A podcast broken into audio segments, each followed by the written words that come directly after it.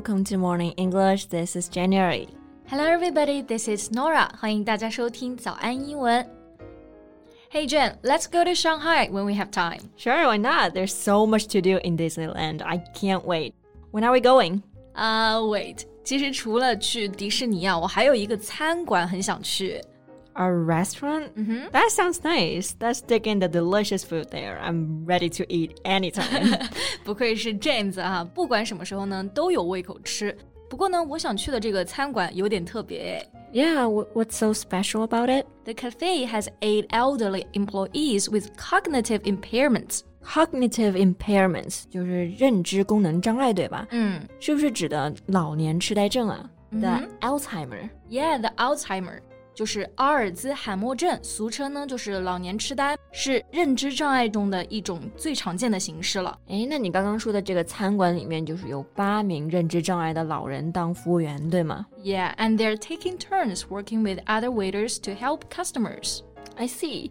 Take turns doing something，就是说轮流做某件事情。嗯哼，比如说，we took turns paying the bills，就是我们轮流买单。对，那这些老人呢，在这个餐馆工作，我想是不是也是为了帮助他们改善病情的一种方式呢？You know, there are many things for them to remember: the name of the dishes and the orders customers make.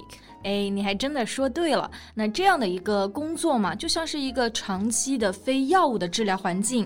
Wow, I am really intrigued by this idea. It's really meaningful. It is。那我们今天呢，就和大家一起来聊一聊这个特殊的餐厅——忘不了餐厅 ——The Forget Me Not Cafe。 在节目的开始，给大家送一个福利。今天给大家限量送出十个我们早安英文王牌会员课程的七天免费体验权限，两千多节早安英文会员课程以及每天一场的中外教直播课，通通可以无限畅听。体验链接放在我们本期节目的 show notes 里面了，请大家自行领取，先到先得。哎，Nora，你刚刚说到这个餐厅的名字叫做“忘不了”，英文就是 “Forget Me Not”。It's actually a name of a flower，勿忘我。对，就是蓝色的小花呀，非常好看。所以这个取名呢，也是真的很巧妙啊。另外呢，我们刚刚说到餐馆用到的单词呢，就是 cafe。 Right, a cafe can also be referred to as a restaurant. In cafes, the main focus is on food rather than coffee. Though most cafes will offer coffee pairings on their menus. 是的，也就是说呢，cafe 不仅仅是指咖啡店啊，而且也是小餐馆。 我觉得它有点更像国内的那种茶餐馆。和 coffee shop 最大的区别就是它里面的这个咖啡啊和茶并不是最主要的，主营呢还是吃的。 Yeah, exactly. So, what is the main job of the elderly in the cafe? Well, they provide basic services for guests, such as pouring water, serving, and taking orders. 就还主要是一些比较基本的服务，比如说倒水呀、上菜呀、下单等等。 Yeah, and they won't be delivering hot dishes such as soups out of security concern. 他们并不会呢做一些比较难的工作，比如说端热菜啊之类的。 Wow, it seems that the colleagues are taking good care of them. Exactly, and the guests are also very tolerant of them, even if they make a mistake. That's so heartwarming. 嗯哼， To be tolerant of somebody，这个短语呢，意思就是说对某件事情非常的宽容。 在这个餐馆里面，即使老人犯了错，那顾客呢也会非常的耐心，不会生气。对，听到这里我就感觉非常的欣慰啊，因为老年人中得认知障碍症的比例其实还是挺多的。Right. As far as I know, people with cognitive impairment usually refuse and fear to communicate with society, but this will aggravate their condition. Right, aggravate. This means to make something worse. 意思就是说使情形加剧恶化。那得了认知障碍症的人啊，其实症状之一呢就是拒绝和人交流，而这样呢反而就会让病情进一步的加剧了。But in the restaurant, they will have to communicate with customers as well as other employees, so this all can help to improve their condition. 嗯，哎，在这里呢，我就想到了我之前看到的一部电影《The Father》，困在时间里的父亲。The father in the movie refuses all assistance from his daughter as he ages. 对，我记得里面的父亲就是有痴呆症，对吧？Dementia。He can't even recognize his own daughter。其实看到后面呢，真的就可以感觉到他的绝望和难过了。 Exactly. So, from the example of the cafe, we should feel lucky that the whole of the society is concerned about the seniors, especially those with cognitive impairment. 是的， be concerned about something，意思就是说关注某件事儿。 那 seniors 也是指的老年人，在正式的文体里面，我们通常会说 senior citizens，还有 the elderly 来指代年长的人，instead of older people。Right。哎，那 Nora，这个餐馆的想法是谁提出来的呢？嗯，I'm not really sure about it。But I know that the restaurant is a bricks and mortar spin-off of the reality show of the same name. A reality show?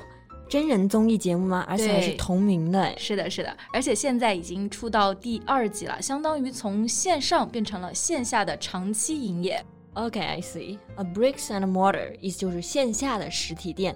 Bricks 本意是砖块的意思，而 mortar 这个单词呢，指的是灰泥，加在一起变成一个词，bricks and mortar 就是指对应网店的实体店了。没错，那刚刚讲到另外一个词呢，就是 spin-off。A spin-off is usually something that comes after or is related to a successful book, film, or television series.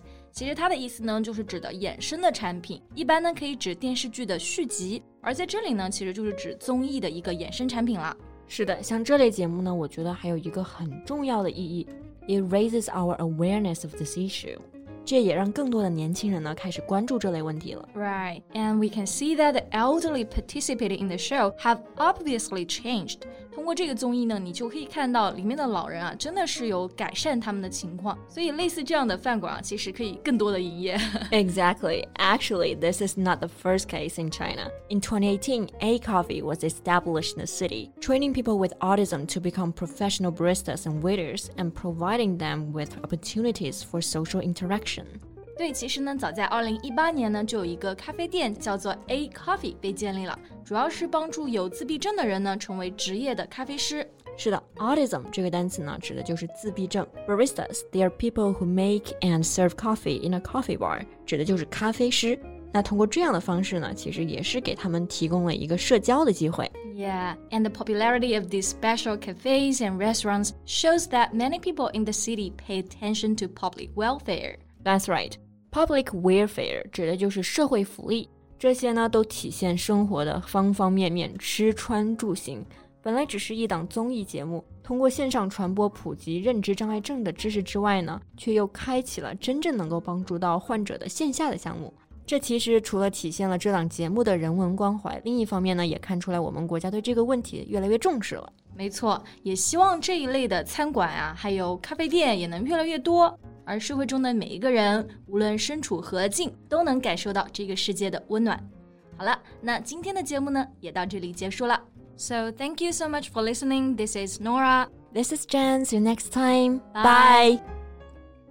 今天的节目就到这里了。如果节目还听得不过瘾的话，也欢迎加入我们的早安英文会员。成为会员，您就可以无限畅听我们每天一场免费的中外教直播课，以及两千多节原创系统课程了。今天我们限量送出十个七天免费试听权限，试听链接放在我们本期节目的 show notes 里了，请大家自行领取，先到先得。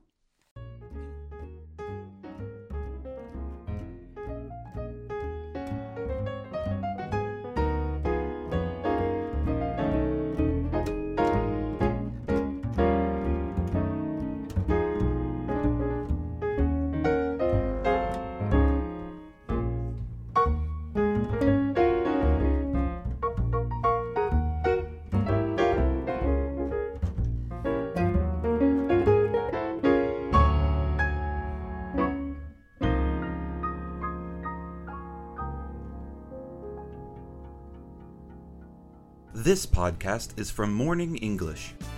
学口语就来早安英文。